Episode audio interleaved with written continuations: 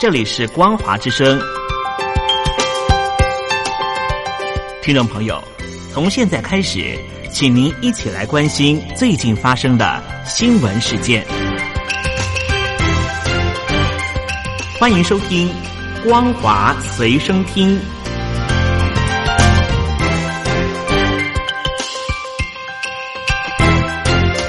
收音机旁的听众朋友，您好，欢迎收听《光华随身听》，我是嘉玲。我们来关心最近发生的新闻。美国国务卿庞贝欧三日再度强调，川普总统对新冠病毒来源的说法，表示有大量证据显示，新冠病毒起源于中国大陆湖北武汉一间研究实验室。但是庞贝欧没有进一步说明或者是出示这些证据。川普上周宣称他握有证据显示病毒来自大陆的实验室，但是他并没有详述。庞贝欧则是更进一步，他三日接受美国广播公司访问时说，有明确且大量的证据显示病毒源于武汉实验室。他说：“请记住，中国大陆曾经把病毒传染给全球，也曾经经营不合格的实验室。”不过，庞贝欧说，他同意美国情报界的共识，也就是新冠病毒并非人造，也没有经过基因改造。庞贝欧批评大陆处理疫情不当，不过他不愿回应病毒是否是刻意释出的问题。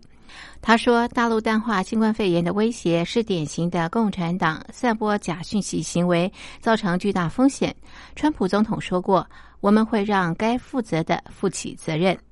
美联社取得美国国土安全部一日发表的一份四页报告，指大陆领导人一月初对全世界故意隐瞒新冠肺炎疫情严重性，同时增加口罩等医疗物资进口，并且减少出口，还试图否认曾经限制出口，并且混淆与拖延提供贸易资料，借以掩盖此举。报告表示，大陆进出口行为的改变已经超出正常范围的可能性达百分之九十五，因此做出这些结论。北京当局已经否认新冠病毒是从武汉实验室泄露，更一度暗示病毒是美国军方所创造。《纽约时报》日前曾经报道，川普政府部分高级官员施压情报单位搜查证据，以支持新冠病毒来自武汉实验室的说法。而部分情报分析师担心，此举将让评估失准，也让情资报告变成政治武器。新冠肺炎疫情源头争议不断。美国国务院庞贝欧表示，有大量证据显示新冠病毒始于武汉一个实验室。中共新华社、人民日报、环球时报等官媒四日集中火力回击，指庞贝欧为了大选撒谎抹黑中国，甚至称庞贝欧的嘴骗人的鬼。新华社国际时评称，随着美国疫情加重，庞贝欧的媒体曝光率也高了起来。他频繁露面，不为别的，只是为了抹黑中国大陆，构陷中国大陆。该视频表示，庞贝欧拿不出事实与证据，正在成为国际舆论场中最具代表性的破坏力量。环球时报社评表示，美国政府在以罕见的力度发动一场宣传攻势，试图把当前全球抗疫的清晰画面搅乱。抗疫最大任务是控制疫情、减少死亡，并且在这个基础上恢复经济。而美国政府在这两方面做的都是世界上最差之一。于是，他们把病毒起源问题凸显出来，试图在美国大选临近时重置舆论的注意力，为自己不利的地位翻盘。文章批评，病毒起源是严肃的科学问题，变成了由政治驱动、情报加料。外交指控的攻击链，这样的操作不仅反科学，而且是肮脏的，是对民众的公然愚弄。人民日报则是批评美国政客以造谣重伤中国抗疫，有悖国际正义。文章表示，中国大陆在疫情当中挽救生命，美国一些政客选择性无视、挑衅声势、偏执性发难。文章表示，有些人鼓吹的所谓人权向中国大陆发难，是对自身失职的掩盖，也是对合作抗议的搅局。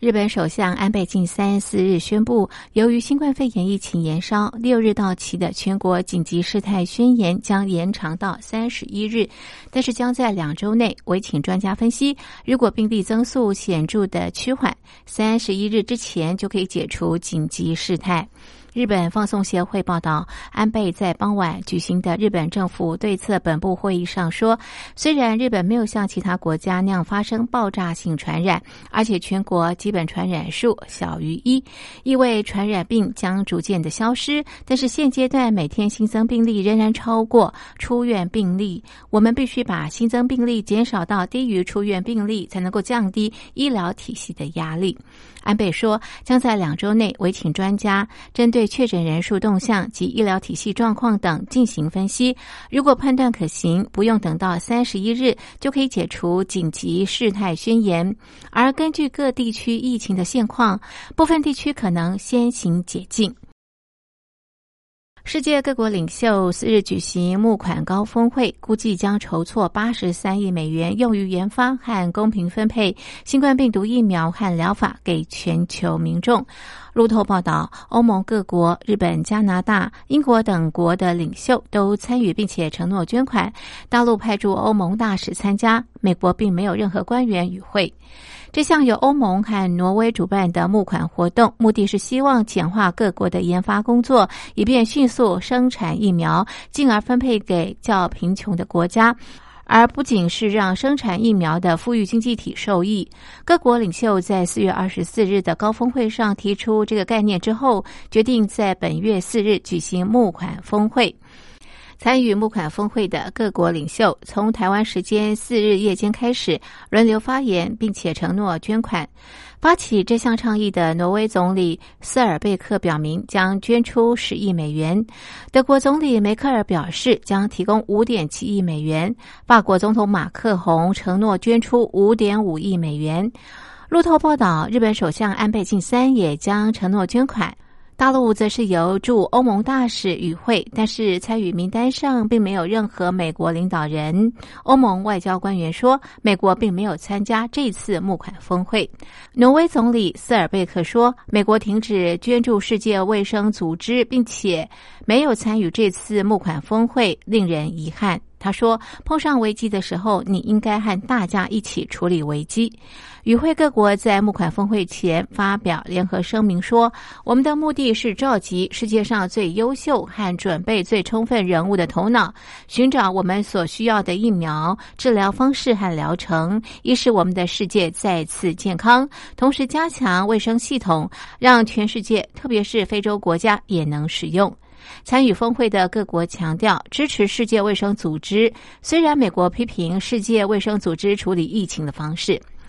全球新冠肺炎确诊人数四日突破三百五十万，死亡病例逼近二十五万。不过，相较于上个月的高峰期，死亡和确诊病例增加的速度现在都有所缓和。香港政府统计处四日公布，今年首季国民生产总值年跌百分之八点九，比市场预期的年跌百分之六点五进一步的衰退，创下自一九七四年有记录以来的最大跌幅。最新公布的 GDP 也较去年第四季的百分之三跌幅进一步的扩大。港府表示，GDP 下跌主要是受到新冠病毒全球大流行影响，内外需求都持续的疲弱。反送中加上新冠疫情，香港经济已经是连续第三季的萎缩。财政司司长陈茂波坦言，当前香港经济衰退比两千年亚洲金融风暴及二零零八年金融海啸期间更差。不过，香港经济还没有到长夜将尽之时。陈茂波预警，香港今年全年萎缩幅度恐怕创纪录，达到负百分之七。陈茂波指出，香港 GDP 暴跌，无论按年按季都创有记录以来的最大单季跌幅，反映从前两年中美贸。贸易摩擦、反送中事件和疫情冲击。以上是本节的光华随身听，谢谢您的收听，我是嘉玲，我们下次同一时间继续在空中相会。